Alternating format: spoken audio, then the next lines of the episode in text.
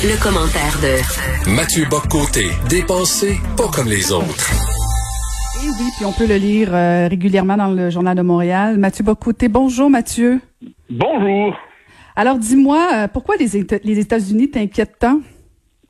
alors là, demain, on le sait, c'est le, 4 juillet, c'est la fête nationale américaine. Ah. Donc, euh, c'est l'occasion de revenir sur notre rapport avec ce, grand pays, ce grand pays, mais qui euh, que j'ai longtemps admiré et mais qui m'inquiète de plus en plus.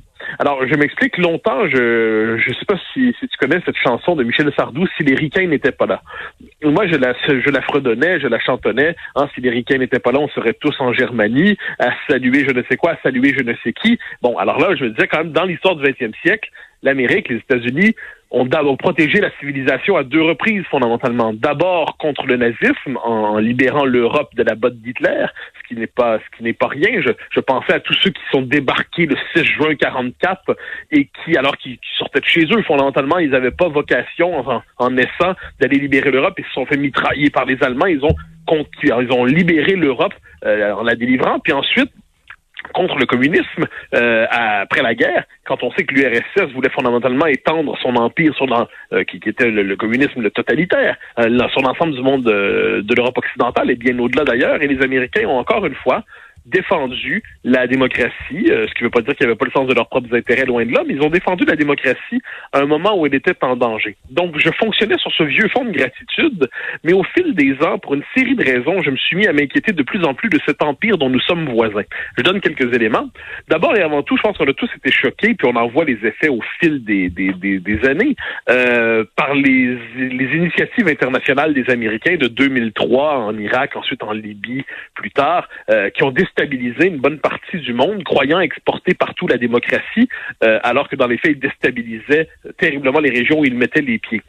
Autre exemple euh, qui me frappe beaucoup, mais ça c'est interne aux États-Unis, cette société qui se prenait pour un modèle, cet empire décadent aujourd'hui, est déchiré par les tensions raciales c'est un modèle avec des inégalités sociales telles qu'on peut dire qu'elles deviennent monstrueuses. C'est un pays qui n'est pas capable de tenir la promesse élémentaire de justice sociale que fait la démocratie et la modernité.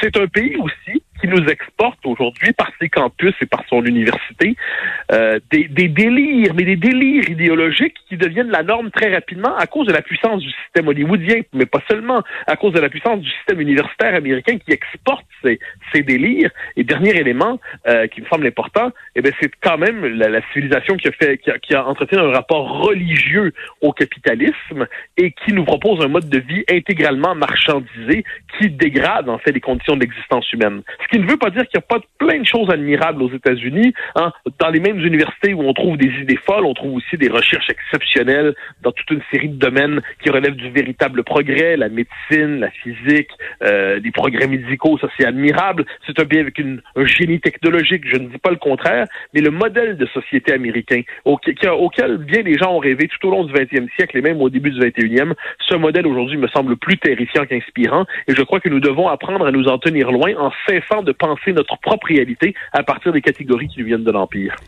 Mais Mathieu, quand tu parles du modèle américain, justement, est-ce que ton impression euh, s'est détériorée avec euh, Donald Trump? Ben, ça, pour moi, c'est pour ça que Trump, c'est un, c'est un élément de la, du monde américain parmi d'autres. Hein. C'est-à-dire ce que je décris depuis là tantôt, ça, ça fait référence à la fois euh, au, à Bush père euh, à certains égards, surtout à Bush fils.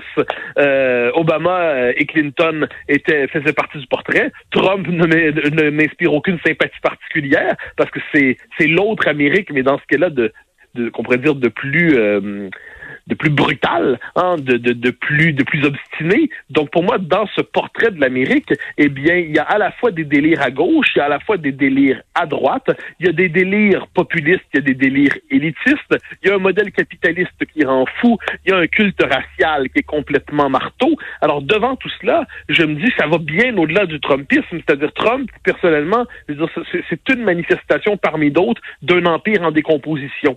Et euh, puis je l'avais dit, moi j'ai toujours refusé de Trump parce que je me disais tous ceux qui le comparaient à Hitler, un fasciste, je trouvais ça absurde. Euh, je pense qu'on devait comprendre les raisons qui avaient poussé beaucoup d'électeurs vers lui, mais une fois qu'on a fait cet effort de compréhension, il n'en demeure pas moins que c'est tout sauf un modèle à imiter et dont, dont s'inspirer. Donc on regarde ça de loin et je me dis que plus les Américains, plus l'Amérique s'enfonce, moins nous devrions chercher à lui ressembler. Or, paradoxalement, aujourd'hui, à cause de la puissance impériale de l'univers symbolique américain, eh bien, on continue quand même de se penser à travers les catégories américaines. Ce qui se passe aux États-Unis finit par se passer ici, par phénomène d'imitation, par phénomène de mimétisme. Devant tout cela, moi, je me dis, séparons-nous mentalement de l'Empire américain. Soyons bons amis, mais ayons quand même une clôture de distance.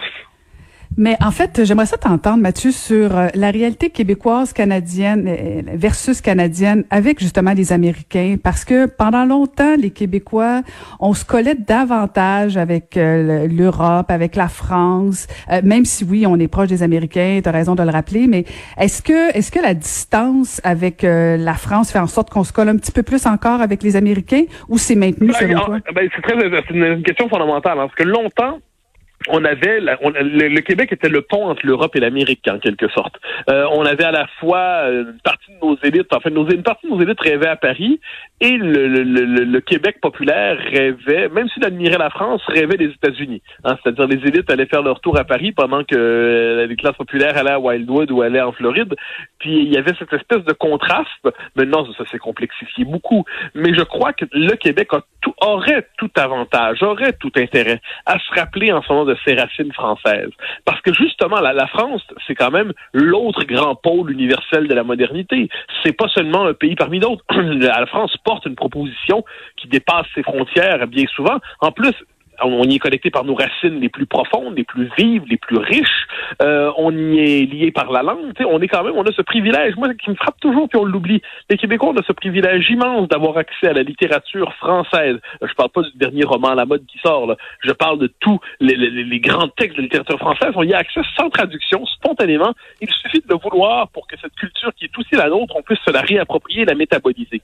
Et je me dis que quand on a le choix d'un côté entre la littérature française et de l'autre, donc, quand on est devant les, navets produits par l'univers hollywoodien, eh bien, je, me dis qu'on aurait tout avantage à se tourner vers cette, euh, ce fond de culture qui est le nôtre aussi. Je dis pas ensuite, encore une fois, qu'il n'y a pas du génie américain. Moi, je, je, suis très admiratif du génie culturel américain. Ça, je le conteste pas. C'est simplement que j'ai l'impression que ce génie est en train de se laisser engloutir par la mauvaise part de ce pays. Ce qui ne veut pas dire ensuite que j'ai pas un plaisir immense à regarder, euh, je sais pas, un film de Woody Allen ou même les grands succès américains. Euh, comme tout le monde, j'ai des consommes avec un certain intérêt, mais néanmoins, néanmoins, j'ai l'impression que nos racines européennes aujourd'hui devraient prendre plus d'importance quand on voit ce que devient euh, ce que deviennent les États-Unis.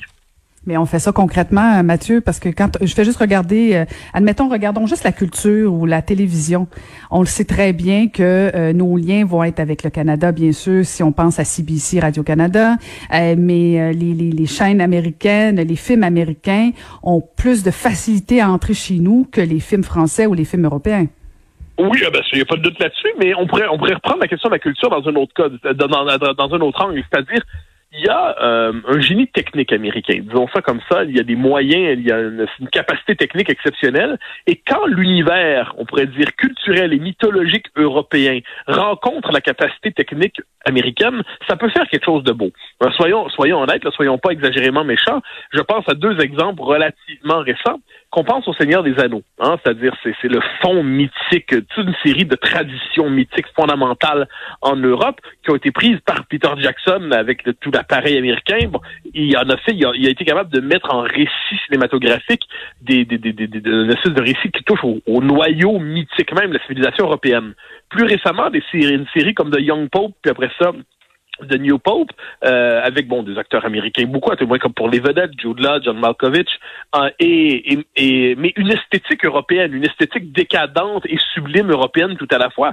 Lorsque ces deux mondes se rencontrent dans ce qu'ils ont de mieux, c'est-à-dire la profondeur symbolique civilisationnelle en Europe et le génie technique américain, euh, il y a de quoi applaudir. Mais et puis pour le quant au Québec, eh bien je pense que quand on regarde nos productions culturelles, euh, nos productions les plus intéressantes sont celles qui puisent dans notre génie propre, plutôt celles qui qui, qui copie euh, d'une manière ou de l'autre, qui cherche à copier l'univers de l'Empire. Mais ça, encore une fois, on doit se rappeler que c'est que les Québécois ont cette fâcheuse tendance à croire ces années-ci, mais ça, c'est le fait de l'impérialisme américain. Euh, on a l'impression que le véritable succès, ça consiste à mimer les Américains, puis à même se faire coopter chez eux.